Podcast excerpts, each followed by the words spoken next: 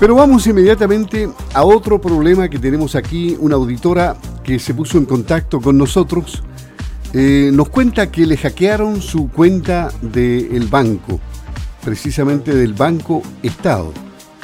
Y ella concurrió al banco, pero veamos qué es lo que nos cuenta Verónica, la vamos a identificar como Verónica, quien fue a hacer el trámite al Banco Estado luego que se percató que le habían sustraído dinero desde su cuenta. Escuchemos qué nos relata. Bueno, en el banco, bueno, me bloquearon todo lo que había que bloquear y me dijeron que tengo que esperar cinco días hábiles a esperar la resolución del banco. Y yo le preguntaba a la niña a ver qué si en, en, otras ocasiones qué pasaba con las platas de la gente.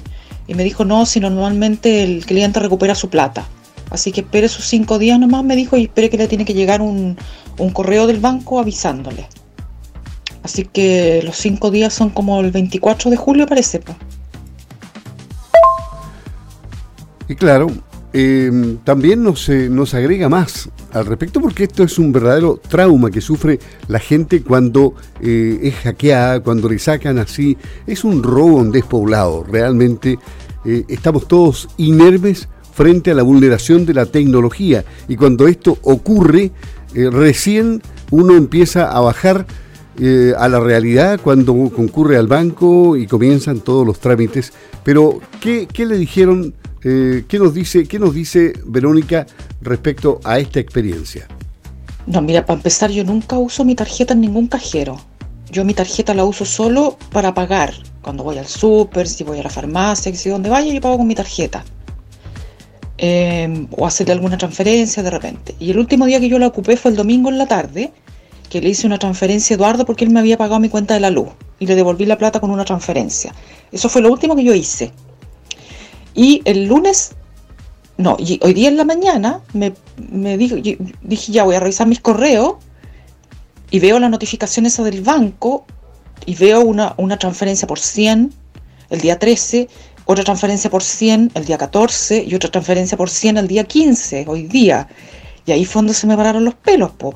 Y quise entrar al banco eh, como para bloquear o para saber qué hacer y no me permitió entrar al banco. Así que por eso pienso que, mi teléfono también está bloqueado. Y, eso, pues, cuando fui al banco a, hacer y ya contarle todo el cuento, eh, la niña se puso a revisar mi cartola, qué sé yo, y, y, me dijo, ¿cuáles son los movimientos que ustedes conocen? Yo le dije, son los tres últimos por 100 mil pesos. Me dijo, ¿y este último de 310 lo hizo usted? De 310, le dije yo, no. O sea, ese último de 300 mil pesos era lo último que me quedaba en el banco y me lo sacaron mientras yo estaba haciendo la cola del banco. Y ahí me dejaron con 800 pesos de saldo. Pero yo no recibí, o sea, uno siempre recibe esos correos, diríjase a tal link, pero uno sabe que eso es falso, yo los borro al tiro. Cuando llegan esos del banco, así como, como para que uno pique, los borro al tiro. Así que después, echando para atrás, pensando, a mí el día lunes en la mañana me llegó un mensaje de Google, con, el, con la letra Google esa de colores, que me, que me decía, María Verónica, ¿estás tratando de iniciar sesión? Y me lo preguntó así como varias veces. Y abajo la opción sí y la opción no, no soy yo. Y como era tan insistente, me preguntaban así como varias veces, yo puse no, no soy yo. Y al día siguiente de nuevo el mensaje de Google que me decía, María Verónica, ¿estás tratando de iniciar sesión? Y de nuevo le puse, no, no soy yo. Eso es como lo único raro que pensando ahora, quizás podía eso haber sido alguna pista de algo. En realidad uno no quisiera estar en la situación que está María Verónica. Mm, lamentablemente, eh, esperemos que el, el, Banco Estado responda ante la situación traumática en la que se encuentra esta auditora. Le dijeron que esperen cinco días. Esperemos, son largos cinco días. Bueno, pero tenemos en la línea telefónica a un experto en la materia. Tenemos a mm, el jefe de la Brigada de Delitos Económicos de la PDI, de la Policía de Investigaciones de Puerto Montt, Claudio Villalobos. Don Claudio, ¿cómo está? Gusto de saludarlo, Luis Márquez, por acá. Un gusto, Luis, y también eh, un saludo a los auditores que, que, hoy en día escuchan la radio. ¿Qué le parece este, este caso? Usted habrá escuchado muchos, seguramente. Bueno, eh, hay que aclarar que de un tiempo a esta parte, aproximadamente un, par de años, se han venido sucediendo eh, diversas formas defraudatorias eh, que involucran, ¿no es cierto?, el uso fraudulento y movimientos fraudulentos en las cuentas corrientes o cuentas bancarias eh, y también el uso de, tarjetas de créditos clonadas respecto de los usuarios. Bueno, ahí igual tenemos buenas noticias. Usted hablaba y esta auditoría hablaba que el banco le había hecho esperar cinco días para obtener una respuesta del, del banco. Eso hoy en día es así. A contar del, del 29 de mayo se modificó la ley 29.009, que era la antigua ley que sancionaba la clonación de tarjetas, y amplió eh, los delitos asociados, eh, muchas veces por mutación de las figuras delictuales. Porque cuando habían transacciones como la que le ocurrió a, la, a esta persona, que tienen que ver con la manipulación de, determinadas bases de datos, como su correo electrónico, que le permite al, defraudador iniciar eh, sesiones eh, asociadas a app telefónica o a eh, páginas web de determinados bancos donde se mandan estos códigos que permiten abrirla y se renuevan las claves secretas y, permiten al defraudador eh, mover eh, dinero entre cuentas corrientes o entre cuentas bancarias, eso antiguamente se denunciaba como una estafa con utilización de eh, métodos electrónicos. Y, y, las estafas, aparte que tenían em, poco poca pena asociada al delito, dependiendo también del, del monto defraudado, eh, muchas veces las reclamaciones que hacían las personas en el banco no, no, no eran atendidas ¿por qué? porque se le imputaba al, al usuario de, la, de la cuenta corriente o de la plataforma eh, se le imputaba a él el, el uso de esta entonces si por ese motivo le ocupaban la, la clave del cajero o la clave de, para ingreso a la app telefónica o, a, la, a la página web eh, se entendía que era el usuario el que tenía que estar al cuidado de esta clave y si la perdía, obviamente era responsabilidad de él. Esta modificación a, la ley que está operando desde eh, el mes de junio hacia adelante, entendió que estos delitos eh, afectan a, la, a las personas porque son las entidades comerciales, las entidades bancarias que tienen que resguardar la seguridad en las transacciones. Y, modificó el antiguo delito de clonación de tarjeta eh, poniéndole eh, eh, un nuevo nombre. Ahora se llama uso fraudulento de tarjeta de pago y transacciones bancarias. Y eh, establece eh, determinadas actuaciones que tienen que seguir los bancos una vez que reclamado una o, desconoció una transacción electrónica y justamente da cinco días hábiles para responder respecto a reclamaciones que no superan el millón de pesos, 900 mil pesos y fracción, y de siete días hábiles hasta 30 días cuando superan e-, ese monto. Eh, en la mayoría de las oportunidades, desde que llevamos, eh, tenemos conocimiento que fue promulgada esta ley, los bancos están respondiendo eh, completamente. Así que lo más seguro es que a esta persona le eh, devuelvan los dineros o regresen los dineros a la, a la cuenta. No obstante, de la defraudación o del método defraudatorio que implica esta nueva ley, es víctima el banco. Claro, pero el banco tiene seguros y los clientes no. Claro. Eh, ahí lo, lo, importante es entender que, los clientes ahora tienen un resguardo mayor respecto de eh, cuando se le usa fraudulentamente sus cuentas corrientes. Pero también tienen que aportar a la solución, porque eh, muchas veces nos llegan mensajes a nuestros teléfonos indicando o mandándonos un código de seguridad para abrir la app y el mismo mensaje establece que dice que ese, ese, ese código no se ha entregado a una tercera persona. Cuando nos llega ese tipo de mensaje a nuestro teléfono, a la mensajería del teléfono, es porque alguien ha intentado abrir la app del banco asociada a nuestra cuenta corriente, a nuestra cuenta bancaria, y está pidiendo autorización. Y como ese teléfono está asociado a la cuenta, llega a ese teléfono. Ahora, perdón, una consulta. Antes, antes que continúe, las app o app ¿son vulnerables y, las vulneran? ¿En qué sitio las vulneran? ¿Van directamente a la APP, al sitio de, esa app? A ver, hay que entender eh, si, si hacemos eh, un poco de, análisis de lo que ha ido pasando este último tiempo, recordemos que el año pasado hubo un hackeo masivo una entidad bancaria que fue conocida y que afectó a la plataforma informática y ahí se encuentran no solamente las páginas web eh, que permiten el acceso a nuestras cuentas bancarias, sino que también las APP. Entonces, eh, ¿es posible hackear una cuenta bancaria o acceder a la plataforma que sustenta una cuenta bancaria? Claro que sí. Eh, ¿De quién es responsabilidad el resguardo de esa información? De la entidad que ofrece el servicio, en este caso el banco. Ahora, eh, el delincuente común, el, delincuente que no es informático, y que, porque hoy en día las medidas de seguridad han aumentado increíblemente en los bancos, lo que ha permitido tener eh, eh, departamentos de ciberseguridad que están constantemente monitoreando estos ataques de hackers y que impiden que las cuentas de los bancos y de los usuarios de los bancos sean hackeadas, pero hay delincuentes comunes que eh, ocupan, lo que es la eh, astucia para engañar de alguna forma a los usuarios para que entreguen estos códigos que permiten ingresar. Entonces, tenemos esta, esta forma de fraudación común, que la persona que se hace pasar por ejecutivo del banco, diciéndole que necesitan reactivar la cuenta y devolverle unos excedentes. Entonces, la gente, entendiendo que va a ganar algo, eh, entrega esa información.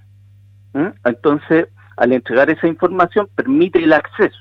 Pero hay otras otras formas que donde no hay intervención por parte del dueño de la cuenta y que también se está dando este eh, mucho este, este en este último tiempo, que refiere a que eh, hay personas que se hacen pasar eh, por otras personas en, las compañías telefónicas indicando que el, el teléfono se bloqueó, necesitan un nuevo chip, se le entrega un nuevo chip, se lo hace, se lo entregan con una supuesta carta de poder a un tercero, ese chip se ingresa en, un nuevo teléfono y obviamente la persona eh, que tiene el teléfono original que ha bloqueado el teléfono no puede efectuar llamados, no puede hacer eh, movimientos por su teléfono y en ese en ese bloqueo que está en el aparato original, el, el aparato donde se ingresó el nuevo chip se bajan nuevamente la APP, se piden nuevamente las, claves de acceso que llegan a la mensajería de este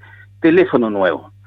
Y eso le permite ingresar a las bases de, datos. Entonces aquí eh, sí se pueden hacer eh, estafas electrónicas eh, con la modalidad de la nueva ley y hay que buscar mecanismos que permitan garantizar que esto no pueda ocurrir. Por eso eh, entendemos y, en atención a la pandemia, que ahora eh, la mayor parte de los trámites, trámites son electrónicos y ya no son presenciales, entonces se da este mecanismo que el defraudador ocupa eh, más la plataforma electrónica para defraudar a los usuarios cuentas correntistas o, o de las cuentas monederos o de, o de las cuentas de las casas comerciales que otorgan estas tarjetas vinientes. Sí, da la impresión de que esta auditora eh, algo pasó con su teléfono porque no, yo la estaba llamando a su teléfono para contactarle y al final me pude contactar por WhatsApp con ella, pero no por teléfono y se iba a casilla de voz y ella tampoco pudo manejar su teléfono para abrir el banco, es decir, algo pasó ahí. Claro. Bueno, ahí las investigaciones que nosotros tenemos respecto de este tipo de modalidad que yo aclaré en la parte final, eh, estamos eh, pidiendo información a las compañías telefónicas eh, de, cómo se hace la entrega de, estos chips, porque antiguamente era en forma presencial y solamente el, dueño del teléfono, el que había contratado la línea telefónica, lo podía retirar, pero ahora, como estamos en una época de pandemia, el, tema de las restricciones, de la, del distanciamiento social y, y del, de propiciar eh, estas, eh, que los trámites se hagan eh, no presenciales, sino que vía eh, electrónica, uno pide un, un, chip y le llega en el, un sobre a una dirección que uno haya asociado para la reposición. Entonces, esas, esas, esas medidas de seguridad yo creo que hay que entenderlas y, y, hay, y hay que ponerle una, una fuente de, de seguridad mayor para resguardar a los usuarios, porque al, al tener la posibilidad de, entre comillas, clonar un teléfono, yo también tengo acceso a la app de ese teléfono y podría originar estafas respecto de las cuentas corrientes que estén asociadas a las app telefónicas que se abren en ese aparato telefónico. De terror, ¿qué quiere que le diga? Estamos en las manos de los delincuentes que tienen cierto grado de inteligencia y la usan para delinquir. Eh, ¿Esto ha sido lo más común en delitos de esta índole, inspector, ¿no? Jefe de la Brigada de Delitos Económicos, Claudio Villalobos. Sí, mire, estas esta, estafas, si bien es cierto, tienen algún grado de, de mm, elaboración mayor, eh, las más comunes se refieren a eh, engaños eh, más masivos. ahora, aprovechando el tema de la, de la pandemia, son correos electrónicos o mensajes de WhatsApp o mensajes telefónicos que llegan a, los usuarios indicando que se, se, les va a entregar el bono COVID o, algún eh, beneficio entregado por el Estado y eh, dentro de ese mensaje les piden ingresar a un link que viene asociado al mensaje.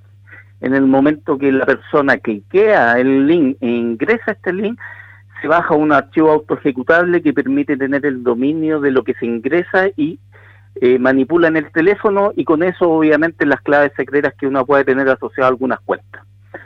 Eh, esa es una forma de, de, defraudación. Entonces, este último tiempo hemos tenido varias, varias incidencias de denuncia en ese sentido y lo que nosotros pedimos y recomendamos es que primero ningún banco eh, va a informar de una de un beneficio eh, personal o estatal donde uno tenga que acceder por un link a poder enterarse o cobrar el beneficio. Eh, estos beneficios están asignados hoy en día y son repartidos mediante la utilización de la cuenta RUT. Y cada beneficiario que tiene cuenta RUT lo puede consultar directamente a su banco por intermedio de la plataforma.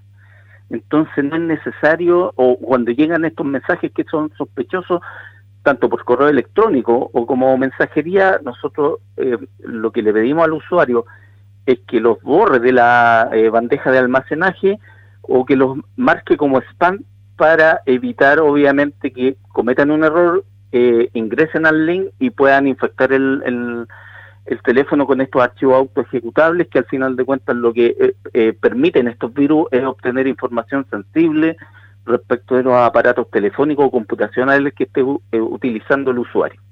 Completamente cumplido el objetivo con el jefe de la Brigada de Delitos Económicos de la PDI de Puerto Montt, Claudio Villalobos, porque de esta manera hemos producido un efecto multiplicador positivo hacia quienes pudiesen ser futuras víctimas de los delincuentes informáticos. Así es que le agradecemos mucho, don Claudio, que nos haya asesorado y le haya entregado tanto a la auditora como a los demás auditores que están en la sintonía todos los ingredientes precisos para que se cuiden y eviten que los estafen eh, a través de la web, de sus apps, en fin, de sus teléfonos. Le agradecemos mucho, don Claudio, que esté muy bien. Gracias. Bueno, eh, antes de despedirme, también eh, darle las gracias a la Policía de Investigación, en la que le da las gracias a la radio, porque nos permite mantener un, vínculo de comunicación e entregar información a la ciudadanía que les permite eh, tener acciones de autocuidado.